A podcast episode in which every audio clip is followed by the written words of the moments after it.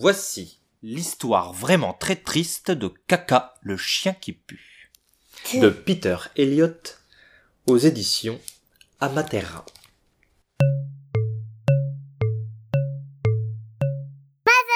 On va écouter une histoire.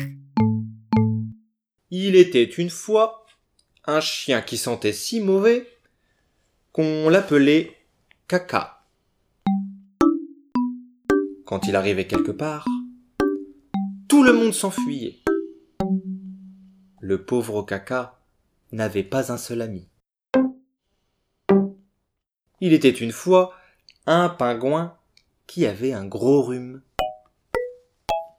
Quand il arrivait quelque part, tout le monde s'enfuyait de peur d'attraper son rhume. Un jour, le chien et le pingouin se rencontrèrent. Bonjour, dit le pingouin. Comment t'appelles-tu? Je m'appelle Caca, répondit Caca. Et toi? Je m'appelle Michel, répondit le pingouin. Avec son nez bouché, Bichel n'était pas gêné par l'odeur du chien. Trop content d'avoir de la compagnie, Caca se moquait bien d'attraper un rhume. Ils devinrent amis. Caca et Bichel se retrouvaient tous les jours. Ils jouaient à cache-cache, au loup et à chat perché.